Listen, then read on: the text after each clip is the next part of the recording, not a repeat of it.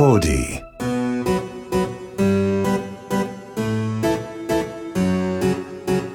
こんにちは。劇作家演出家の根本修子です。根本修子の秘密のオペラグラス第7回目の収録をしております。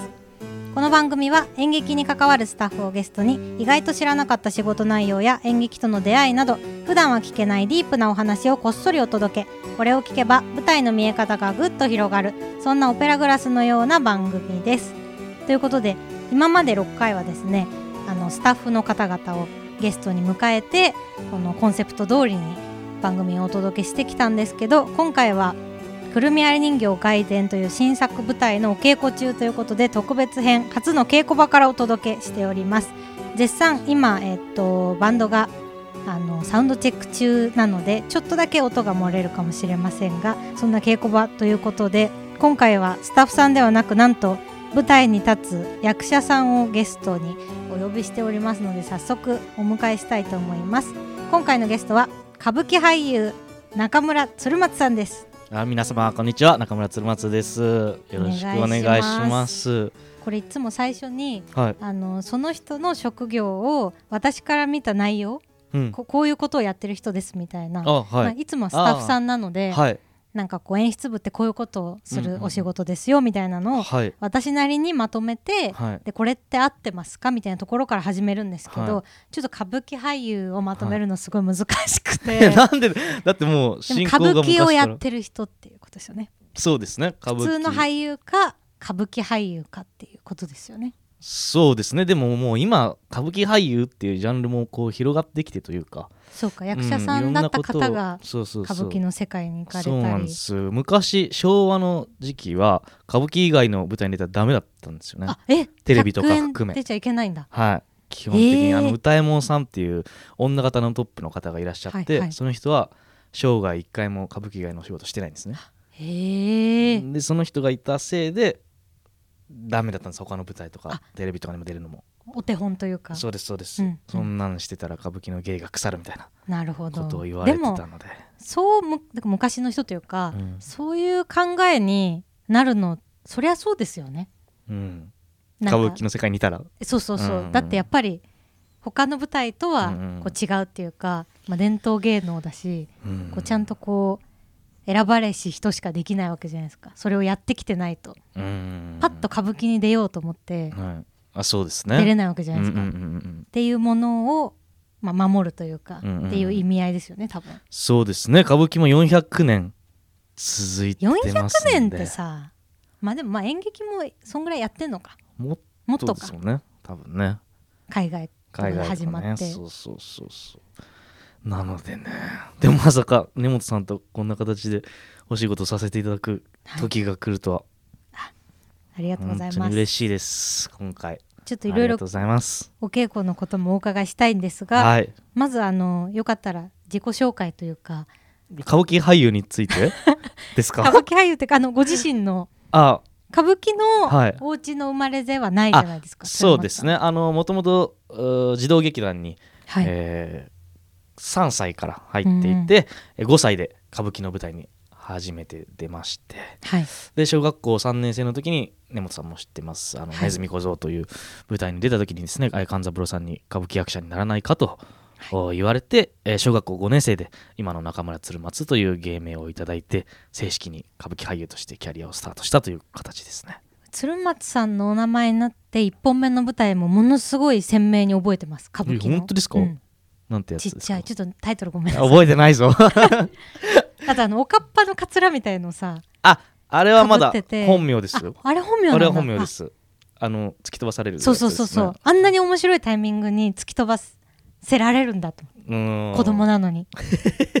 すごいあのもうあの見た目めっちゃ覚えてます。あれが多分中村鶴松を襲名する2ヶ月前あとか。まだなってないんだあなってない。へー「イワシ売り」というお芝居ですね。なんかあのーやっぱなかなかそんな子供の時に決断するのもすごいことじゃないですか、うんうんうんやっぱ歌舞伎をやらないかって言われて、はそのそこに入ったらまあ主に歌舞伎をやっていくってことになるわけじゃないですか、児童劇団の時はいろんな歌舞伎にも出たいり、うんこう他の舞台に、うん。うんそれこそミュージカルとかに出る方もいるわけじゃないですか。うんはいはいっていうさまざ、まなジャンルをやるか一本に絞るかっていうのを小5で決めたわけでしょ？なんか他の舞台にも出させていただいてましたけど子供の頃も、やっぱ歌舞伎が一番こう独特というか不思議な世界だなっていうのはずっと感じてて、女の役も男が演じるしはいはい。よくわかんないことを音楽チックに七五調のセリフで言ってて、うんうん。なんか気持ちいいなとか衣装も化粧も派手でうんうんうん。豪華だしっていう、なんかそういうかっこよさに多分惚れて、うんずっとあの家でもセリフ言ってたみたいで。でも本当に芝居が好きだったんですね、ちっちゃい時から。そう芝居が好きって、まあ、歌舞伎が好きだったんだと思います。よ。へえうん、なんか毎月毎月その主役の人の長台詞を覚えて、千秋楽に披露しに行くっていうのをやってて。じゃあもう、うん。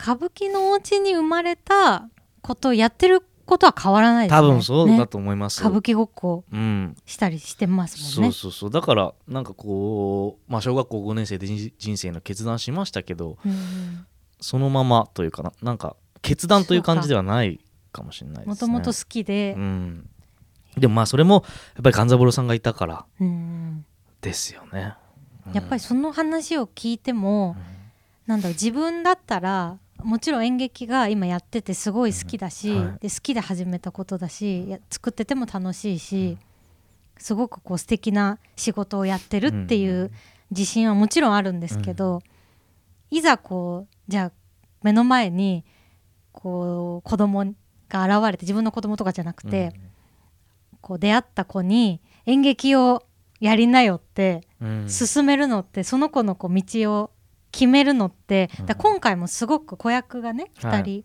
主役ってうん。ずっと一緒にすごい時間をいるじゃないですか。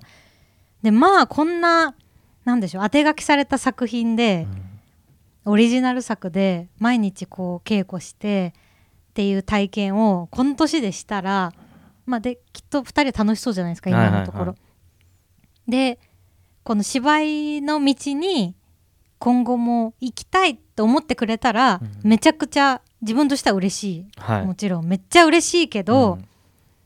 それがいいことなのか。いやいやわかります。めっちゃ。はめちゃくちゃ今回稽古中に迷ってるんですよ。迷ってるっていうかあのもう何にも考えなければ超嬉しいんですよ、うんうん。これがきっかけで、うん。もう女優さんを一生やってくって決めて、うんで例えば10年後とかにまた別の作品を一緒にやるとかなったらめちゃくちゃ嬉しいと思うんですけど、それがどうなのかっていうのはすごく、あのーどっちも気持ちがあるんですよ。いやめちゃめちゃわかります。そうですよね。うん、でまあ尾上右近さんとか僕部屋子僕も部屋子という立場で、はい。尾上右近さんとかもよく言ってるけど、うん。自分の子供には絶対にやらせない。あそうなんだ。僕も割とそういう止めますね、やりたいって言ったら。うん、うーん。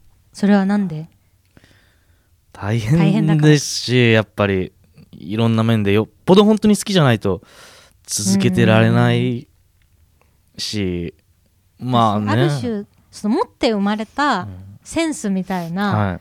もので決まっちゃうところがこの仕事ってちょっとあるじゃないですか。めちゃめちゃわかります。だからなんか自分のこの間帰りに女子キャスト陣とその話になったんですけど、うん。自分の子供がもしできたら、うんうんで自分と同じ仕事をやりたいって言ってきて、すんごいセンスなかったらどうするっていいうや なんかそのやりたいって言ったら止めはしないけどはい。もちろん、だけどちょっとややばそうだなって思った時に、もちろん止めたい親としては、うん。もうその道はやめた方がいいよって言いたい場合なんて言うのかっていうすごい重たい話題をね繰り広げながら帰ったんです。難しいですよね。やっぱでもみんなそれだけもちろんチャランポランタンのお二人も、うん踊りのリコさんも、はいやっぱりこうその道をこう目指して、うん。ずっとそこに向かって踊りなら踊りってはいこうやってきたから、うん。それがどれだけ大変で、うん。でどれだけ好きじゃないと続かないかっていうことが、まあ、今さっき鶴松さんも言ってましたけど、まあでも今の時代うん、別にやめたところで何だってなるし。まあまあそうですね、んうん。一回やってみて。一回やってみて。まあねセンスがないのも分かるだろうし、うん、芝居って上手くなるんですか？いやそれすごい難しいですよね。どうなんですか。僕まあ歌舞伎ってえー踊りとはい。おお芝居とありますけど、踊りは絶対にやれば上手くなると思ってるんですよね。はい、数を練習して。して今なんて携帯で見れてはいはい。スロー再生とかできるんで、うんうんうん。もうそれを分析してに昔より覚えやすいですよね。そうそう覚えやすいし体のこう使い方とかいうのも。でしかも日本舞踊なんてもう綺麗な形っていうのが決まってるんで、うんうんうん。それは絶対自分の中頭の中にあるのでそれとどうすなんか合わせていくかみたいな作業なんですけど、お芝居ってど努力してうまくならないんだろうなっていう壁にぶち当たってます。でもやっぱり好はきな人の方うがん。伸びしろはあると思います、いうん。なんだろう。やるのが好きと見るのが好きってちょっと違うじゃないですか、うん。で稽古してる時に本当に自分の役にしか興味ない人と、うん。人が芝居してる、まあ、人のダメ出しも聞いてるとかいう人だとやっぱ後者の方が、うん。とは思うんですけど本当にどうにもならない人っていうのも中にはいますから、うんわかその自分が今までやってきた人ってことじゃなく、はい。その話を聞いたり辞めてった人うんのことを見ると、まあ、上手い人っていうのが上を探せばやっぱねうん。いくらでもいる世界ってうん思うとうん。難しいですよね、うん。お芝居。うーん。でも自分の得意なやりやすい役とかはい、自分のうジャンルじゃないなっていうものとかもあるじゃないですか、うんうんで上手い人ってなんかどんなジャンルもできるし。安倍貞夫さんでしょ？そうとかね。荒川義義さんとかもそうだけども、なんかそういうのを目の前で見せられるともう嫌になるんですよそうねでも特殊ですよねもうああいう人は。うーん。と思うし。やっぱ舞台ってなるとああいう人が俳優俳優っていうか男の人うはん何年かに一人出るけど、うん。女の人って本当にいないって言っちゃったらあれですけどあそうなんですか、なんだろういるけど、うん。何でもってなってくると、うん。例えばミュージカルとかになったら、うん。そのその道の素敵な女優さんはうん。たくさんいると思うんですけど、が必ずしもストレートプレーもうまいかっていうとすごい難しくて。逆もしかりですよね。そうですそうです。ね、ミュージカルなんてそもそも歌って踊れないといけないから、ね。技術がなければできないし、っていうのがでもこう自分は役者さんに当て書きなので、得意なところうんを一番いい形で、うん。が見える役を描こうと考えては書くので、うーん根本さんの芝居見てこの人いいなと思ってキャスティングしたんだけど全然うまくいかなかったってはいはい。他の演出家に言われたこと何回かあります。なるほどな。でもだ必ずしも自分が書いてることが正解じゃないと思うんですけど、うん。やっぱご本人にのやりやすいものを書こうとして書く作家と、うん。もう自分の作り上げられた世界をやってくれっていうはい。作家がいると思うんで、うん僕らその新作にしても当て書きっていうのはまずない世界ねだし、まあ歌舞伎だったら100%ないじゃないですかもともと新作やっても基本なくて。そうか、うん。なんですよ、ね、今回当て書きです。人生初かもしれないです。でもすごい私助けてもらってますけど、どこがですか？大丈夫ですか僕？え大丈夫なんです不安でしょうがなくて。大丈夫。やっぱみんなさんうまいしいやでも大こう全然のかぶってる人がいないじゃないですか今回。バラバラっていうか、うんそもそもね真ん中が子供子役の子で、でまあ純粋に舞台をずっとやってきた人っていうのは石木さんしかいなくて。そうか。舞台俳優っていう意味では。でももさんは普段は歌い手、うん。で女優さんも時にやるけどっていう、で歌舞伎俳優の鶴松さんがいて、踊りの莉子さんがいてっていうバラバラな人たちでやってるんで、でもやっぱ歌舞伎の要素が自分の現代劇っていうか新作に入るの初めてなんで、あめちゃくちゃやってて楽しいです。でもちょっと根本さんがたまに歌舞伎のああいうのですって言ってはい、こうアドバイスをくれるじゃないですか、うん。ちょっとわからないことが多いんですけど 歌舞伎のああいう感じですっていう。そうだやっぱ歌舞伎の歌舞伎のやっぱり演出したことないんで 自分の中にはあの動きみたいなのがあるんですけど言語化できてないんです。よそうそう。で別に言語化できてないしできないじゃんその動きが。すごい汲み取っていただいあいてやいやいやいやすいません。いやいや膝トントンやるやつみたいなね。よくわかんないこと言って。なんだろうな。シェーとか。そうそうそう。えでもシェー言うじゃん。驚いた時に。シェーはそれで言いますね。そうそうだそういうこう自分が好きだったり面白いと思った歌舞伎の演出とか演技体みたいなものは自分の中にはあるんですけどなんかそれはでもすごい音楽劇を作る時のうん。やり方とも似ててなんか例えばこの間だったらライブの最後にみんなでその曲の最後を煽ってるような感じのことをここでやってほしいみたいなうん。こととかをいつも小春さんに伝えて、うん。えこういう感じみたいなのを何パターンかやってくれて、うん。あそれそれそれそれみたいなのをここでやってみたいなので作ってるのでうん。別のジャンルの方と一緒にやるときはすごい手探りで申し訳ないんですけどそういう感じでやってます。でもすごいなんか分かりやすくて全部言ってくださることがあの歌舞伎のこと以外ね。歌舞伎のことはちょっと分かんないですけどそうなんか心情のこととかあなんかアドバイスして子供あれは子供がいるから全体的にそういう感じなんですか？あいやいやいつも通りです。あんまり子供に対してうもん。子供だと思って演出してないです、うーん。ああの言葉は選んでますよ。その、あはいはいはい。まだ分かんないだろうなっていう言葉とかは使わないようにはしますけど、なんかもっと割と新作とかだともう抽象的なことを言われることが多くて。そのな言ってることを理解するのにだいぶまず苦しむという作業がうん。ある。んですよね。だからそういうのが根本さんないし。でなんか割と音楽劇じゃないですか、はいはい。で歌舞伎もどっちかっていうとそう音楽劇っぽいところがあるので、すごいなんか自分の中でいい意味で苦しまずにやれてるうんうん。っていうのは。よかったです。ね。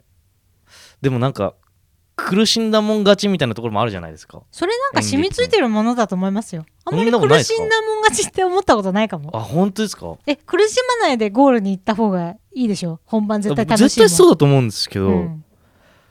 そのもちろんその楽しいだけじゃダメっていうのははあると思うんですよ、うん。ある程度の緊張感を持ってうん。やってないと見せ物としてうん。成立しないってとこはあると思うけどいや苦しんだもん勝ちと思ってないです。えこれ演劇あるあるではないですか？あの私のちょっと上の世代までは苦しんだもん勝ちっていう感じはすごい感じてて、うん。自分が出た演劇とかでもあのうん。苦しめられたものっていうのうん。はあるんですけど、うん。でもまあ自分が役者もやってたからかも。なんかその、うん。あんまり嫌な空気になったり、うん。例えばなんだろうな。もうこの人ができてないみたいな感じで、うん。もうその人のシーンばっかりやるとか、うん。であんまりいいことないんででどんどん苦手意識がついてそのシーンになるたんびにドキドキしてうまくいかないみたいなうん。感じになるんで年々そういうのはもちろん最初に演出始めた頃とかは、うん。私もやり方も分かんないし、若かったのもあってちょっと強く言った方がいいのかなとか、今より多分全然演出下手くそだったと思うんですけど、うん数をやっていく中で、うん。特にこういう作品は、うん。稽古場の雰囲気がそのままやっぱ板に乗っちゃうので、うん。楽しそうにみんなが生き生きやってないと、お客さんも全然楽しくないとは思うんで。だから僕も事前にその根本さん情報をいろんなところからこう仕入れてて、うん。それ何なの？誰なの？なんかいろいろ。え？意外とあそん怖いって言ってました？なんかやっぱ細かい。あそう細かいのでしも細かいと思います割とリズムしてくるみたいな。なんていうんですあ本か当ですか？なんで一歩そこで今、まあ、あ足出したのとか。あそれでも言ったことないとあ思本当に？ううん。なんか今回よくうん。子供たちに聞いてますけど、うん。この時何考えてんの？とかはうんうんうん。聞いて、で結構2人は正直だから何にも考えてないとか、か とかなんかここはえ変だなって思ってるとかうん言ってくれる、変だなと思ってたらもうちょっとこういうリアクションじゃないみたいなうんことを一緒に作っていくみたいなことは大人とか子供とか関係なく普段からやるんですけど、うんあんまりないですね。あなんでなんでみたいなのは。根本さんの稽古で根本さん的に役者にはうん。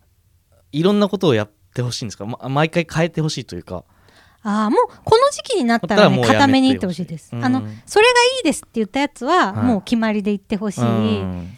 やつで最初の方は全然試してもらった方がありがたいです。うん。こっちがありですねとか。うん。でももちろん相手役が変わったらねうん変わるものだと思うんで全くキメキメでやってくださいってことではないんですけど、うん。特に会話のパートは、でも今回みたいに音楽が入ってるものだとどうしてもきっかけで決まってきちゃうとこもあるんで、そういうとこはもうこの時期になると固めに固めにはい。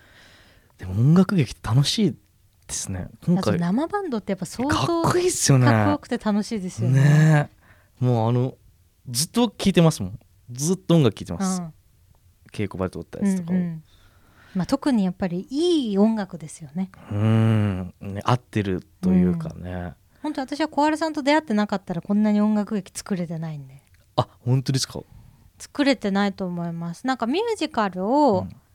やった方がいいよって人から言われてあんまり私ミュージカルってやる気なかったんですよ。はい。本当にもう会話劇を追求し続けようと思ってたので。であそうなんだと思っちゃう時になんか音楽劇っぽいこと昔やちょっとやったことがあうん。って、でそれを見た小春ちゃんが小春の方が全然いい音楽作れるよっつって。ああなんか言ってましたね。そうカフェに呼ばれてうん。夜中に。初めて会ってで覚えてないっつってそのこと。音楽劇とミュージカルっていうのはどう違うんですか？曲数ですね。あのミュージカルのあ方が多いんです。ああなるほでど今回ぐらいの感じだと音楽劇扱いになっちゃうんですよ。あなんか本当のミュージカルはグランドミュージカルって言っても24曲とかあって1幕2幕あるみたいなもものなんですけどでもまあミュージカルって言ってもいいんだけどなんか一応ほん業界ルールは一応あってど、うんうん。これは音楽劇ですねみたいな。へえなるほどな。そうなんです。でもこの1ヶ月稽古しててうん。割と1日6時間とかやってるじゃないですか。そう56時間。56時間、うん。ででも芝居は1時間くらいの短い、はいうんうん。普段普段も1ヶ月ですよね結構大体。1ヶ月です。まあでもダブルキャストだからね今回。ああそうだから2時間作ってんのと変わんないっていう思いでやってます。あそっかそっか、うんうん。そういうことなのか。シングル子供がシングルだったらもっと稽古期間短いと思います。あ本当に。でもダブルだからこそね例えば午前中やった子でこう作ったものをうん。午後やるときにみんなは確認も兼ねてももう一回できるので、うんうんうん。こういう音楽ものではすごい良かったなと思います、うん。バンドも2回やって、みんな覚えてっていう。まさか自分が人前で歌って踊る日が来ると思わなかったです歌って踊ってますからね今回、ね。えがっつり。ね。大丈夫かな。なんか普通のこう演劇とはい。の稽古場と歌舞伎の稽古場の違いっていうかありますか？全然違うとは思うんですけ全然違いますよね。だから今日中村屋の、えー密着のはい。スタッフの方が来てくださってて、うんうん。えー稽古場を撮ってくれてたんですけど、はいい、つも稽古場で笑顔ほとんど見せないのに笑ってますねって言われて。楽しそうですね。生き生きしてますねって言われて。全然違うと思いますね。ね印象が。うん。あでも確かに中村屋の密着で見る鶴松さん険しいもんね、自称、でもそりゃね、うん。まあ、先輩も大量にいて。そうね。でやっぱりねお兄さんたち勘九郎さん七之助さんもお父さんにそれだけ厳しく育てられてきたからねっていうことなんでしょうけどね、うんうん。なんかあの鏡獅子っていうはい、演目をやってた時に勘九郎さんがうん。勘九郎襲名でかな？はい。で29とか30ぐらいで、うんうん。29か。でお父さんにもうボロカス言われて、うん。下手くそ下手くそって。でも絶対に反抗できないじゃないですか、うんでももうバーって酔っ払ってはお父さんにバーって言われてもう耐えられなくなって家の壁をバーンって殴ったんですって、うしたら壁に穴が開いたらしくて、うん。それを見たお父さんが「俺だってそんなんできんだよ!」っつバーンっつって2個穴が開いたって。そうですね。ね。でもなんかやっぱりなんだろうそこまでその最初に言ってた鶴ちゃんを歌舞伎の世界にうん。歌舞伎をやらないかって声をかけるとか、なんかまあそれってもちろんものすごくセンスがあって才能があるって思わなきゃ声かけないじゃないですか。でっていう人にその最初の話に戻りますけど、うん。で自分もやっぱり思うことはあるんですよ。うん。今回の2人とかももちろんそれでいいなって思ってうん。オーディションで撮ってるうん。ので、だけどなんだろう。それを自分が全部そのまあ勘三郎さんの場合そこの責任も負うというか、うん自分が入れたから育てるぞっていうところまでやるぞっていう思いでうん。誘うっていうのってやっぱなかなかもう相当な器とそのやってることへの愛情とその人に対する愛情もないとできないことじゃないですか。自分は多分歌舞伎以外の道とか1ミリも多分考えたことないし、好きでずっと何十年間もやってて。でもまあ今はこういう時代になって僕らそれこそはい。今の子たち進められるかどうかなっていううんうん考え、そういうのすらよぎってないと思うんですよね多分、うんでもだから始めた頃全然その並べるのあれですけど、うん。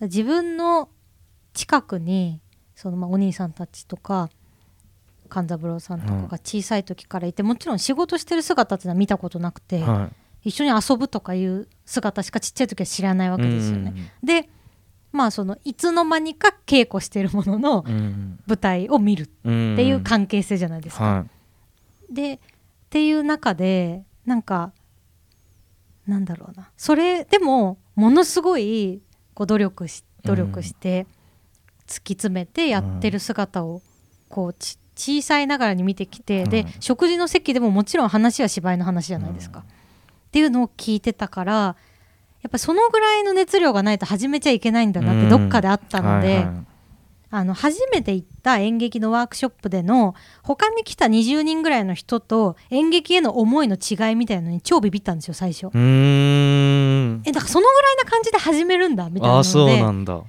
そこに最初に行ったことであ自分以外がこのぐらいだったら上まではいけるかもって思ったんですよ。全全然その自分に才能があるとかは思ったことないんですけど、好きの度合いとか、うん。これがやりたいんだみたいな、うんこれしかないっていう気持ちみたいなのが、本当舞台とか一本しか見たことないとか講師の人の、うん。なんかそれシャンプーアートの赤堀さんのワークショップだったんですけど、うん。赤堀さんの芝居見たことない人っていうのが19人ぐらいだったんですよ。でうん。なんでこれ選んだんだろうと思って、うん。でなんとなくやってみたいとか。もともとどっち？いやど役者で。す役者が先か、なんか芝居をやってみたいなと思って赤堀さんのワークショップシャンプーアートが好きだったので、は行ってでも、まあ、シャンプーアートって座ってる芝居っていうか、うん。会話劇だったんであんまりこう体を動かさないんですけど、まあ、いろんなワークショップを受けれる学校みたいな感じだったんで、うん。何個か1年のうちにやっていく中に、まあ、持病があるのでうん。足に、これ役者だけだと別にめちゃめちゃなんかビジュアルがいいとかでもないし、うん。知名度もないし、なんかパッて始めた私がこれできないです走れないですとか売れないなと思って。うんこれは自分で自分に役を書くしか役者をやる方法がないかもと思って書き始めたんです、それ以外の道は考えなかったんですか？なんかもともとスキーのモーグルやってて、怪我でダメになっちゃったから、はいはいはい結構もう多分芝居そこで芝居が好きになってだからもうなんか芝居以外考えなかったですね。だからすごいですよね。ずっと人生そっちでもだってすごかったんですもんね。いやすごいっつってもまあ子供のすごいですけど、ねでも人よりはできたたっていう。あのス,、ね。スキーはね。すでごい。もスキーの方が全然楽楽って言ったらスキープロの方に失礼ですけど、うん。私はそのプロまでなってないからそう言えるんだと思うんですけど、やっぱ得点がついてうん。分かりやすいのでね。演劇得点つかないので、はそこはいまだにやっぱり自分が納得できるかっいうんていうところしかないと、うん。はいということで、えっと、第7回目の「秘密のオペラグラス」ゲストに歌舞伎俳優の中村鶴松さんをお迎えしてお話いろいろ聞いて後編にもね続くところでお話が1回カットになったと思うのでぜひ後半も聞いていただきたいんですけれども後半の配信が始まる頃にはもう我々のくるみ割り人形外伝はスタートしておりますのでぜひぜひ皆さんまだチケットがある回も少しあったりあと追加公演もね決まりましたのでぜひあの当日券の情報なども見てカート神奈川芸術劇場ほか来ていただきたいと思います。詳しい公演内容ですが8月5日土曜日から8月13日日曜日までカート神奈川芸術劇場にてカートキッズプログラムくるみ割り人形外伝という公演を鶴松さんと一緒にやっております。そして地方公演はですね8月19日土曜日は豊橋。8月26日土曜日そして8月27日日曜日は松本長野県です。そして9月10日日曜日大千秋楽は北九州で終わります。ぜひぜひカート神奈川芸術劇場のホームページで詳細ご覧ください。そして番組では皆さんからの質問やメッセージを受け付けています。オーディ根本修子の秘密のオペラグラスのページにあるメッセージフォームからお送りください。番組内でメールが採用された方には秘密のオペラグラスオリジナル秘密のステッカーをプレゼントいたします。番組の感想はツイッターでもハッシュタグ秘密のオペラグラス秘密のはひらがな。オペラグラスはカタカナでお願いします。次回の配信は再来週8月10日木曜日の朝7時です。ここまでのお相手は根本修子でした。またね Audio.